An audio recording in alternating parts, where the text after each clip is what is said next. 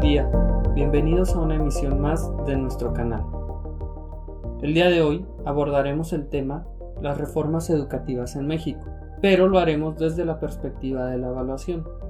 Para ello tendremos una plática con la maestra Brisa Carlos, quien es licenciada en Educación Especial y maestra en Educación Campo Práctica Docente. Ella nos compartirá su perspectiva sobre esta temática y la relación que encuentra con su práctica. Bienvenida maestra. Gracias por compartir este espacio con nuestra audiencia. Muchas gracias por la invitación y es un gusto de poder platicar con ustedes. Maestra Brisa, sin duda las reformas educativas han traído consigo una serie de cambios, entre las que destaca un aspecto muy importante, la evaluación.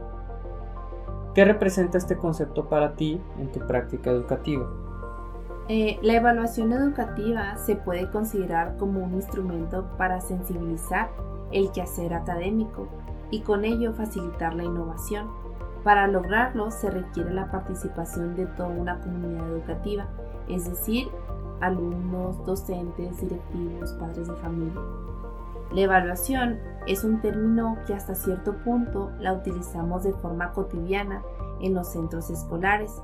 Por ejemplo, cuando se aplican exámenes a los alumnos, cuando se les realiza un registro para la evaluación formativa o bien cuando se pone en juego instrumentos para el registro.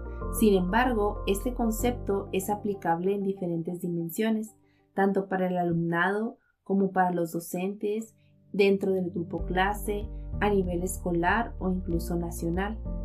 Para realizar esta evaluación se aplican insumos y así podemos conocer la realidad educativa. Con ello podemos emprender un, un plan de mejora en este mismo tema. Entonces podríamos afirmar que el proceso de medición y evaluación van enfocados a la mejora de la calidad educativa. Es correcto. La calidad en la educación se centra en los ejercicios de evaluación que se realizan por medio de los diagnósticos de pruebas internacionales o de pruebas nacionales. Y en general, ¿cómo es percibida la educación por la sociedad? Pues la sociedad considera importante la educación en nuestros niños, niñas y jóvenes, ya que son el futuro de nuestra sociedad y se considera un bien necesario. Sin embargo, también han existido y prevalecen problemáticas que enfrenta cada país y con mayor notoriedad los subdesarrollados como es el caso de México. Y conociendo estas problemáticas, maestra, ¿qué se ha hecho para mejorar?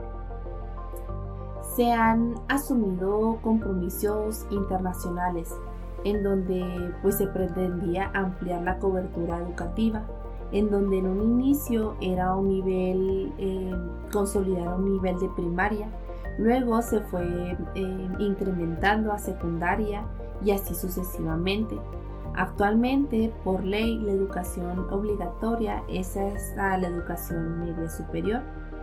Esta fue una preocupación el extender los años de escolaridad y garantizar el aprendizaje de los estudiantes, por ello, que las diferentes conferencias y planes internacionales, este ha sido un objetivo central, el que los estudiantes ingresen, que cursen y que concluyan cada vez más un nivel educativo y así favorecer este, este, esta educación en los, en los alumnos.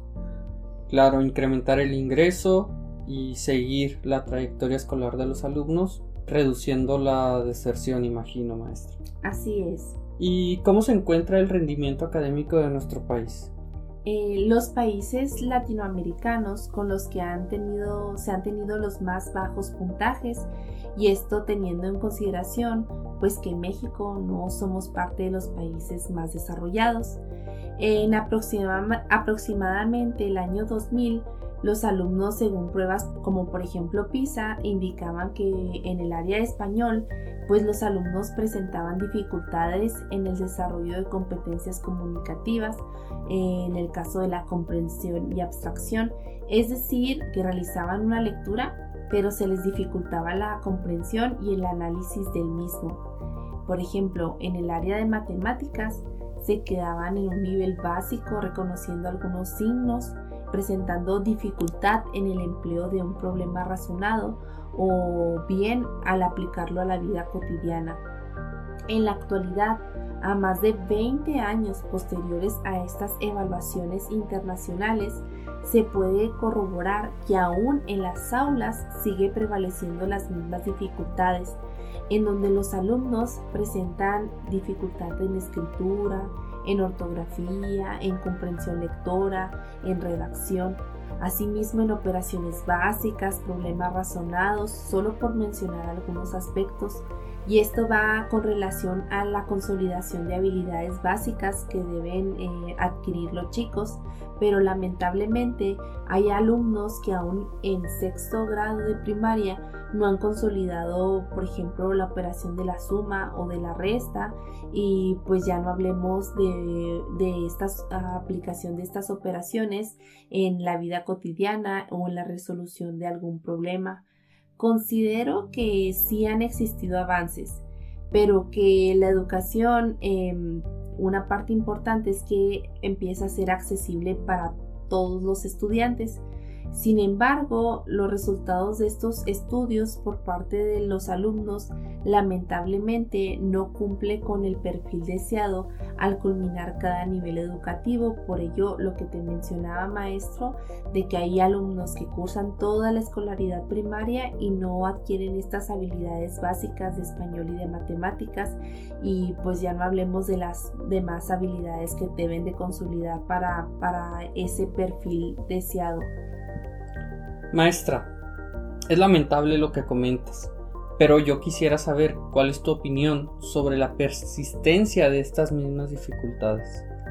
Considero que es una pregunta muy complicada de contestar. Sin embargo, considero que es una cuestión multifactorial.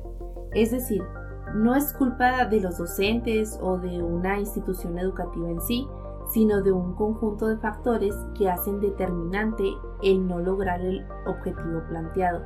Por ejemplo, que exista un contexto poco favorable en el cual se pueda desarrollar el estudiante, o bien una pobre infraestructura, inexistencia de recursos en la escuela, o bien una metodología no idónea para los estudiantes o prácticas monótonas Asimismo, que no se apoye por parte de los padres de familia o bien que no sea una prioridad en la educación en las, en las familias mexicanas.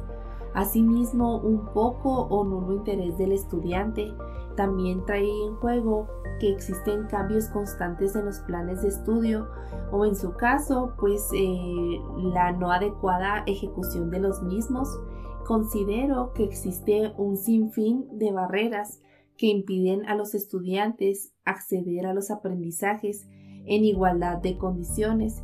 Es por ello que todos estos factores afectan a la consolidación de una educación acorde, ¿verdad? Para todos los, para todos los niños, niñas y jóvenes. Sin lugar a dudas, es un tema bien complejo que se debe revisar a detalle desde diferentes perspectivas. En nuestro país existe una diversidad de contextos de formación docente, de infraestructura en escuelas, entre muchas otras. Entre ellos se debe atender mejorar la calidad educativa. Muchas gracias por esta plática tan interesante que a todos nos compete, maestro. ¿Con qué te gustaría terminar esta emisión? Claro que sí, maestro. La educación es un tema que nos infiere a todos no solo a docentes y al alumno, sino que involucra a toda la sociedad. Em, la consolidación de una educación efectiva en nuestros estudiantes permitiría un desarrollo de nuestro país.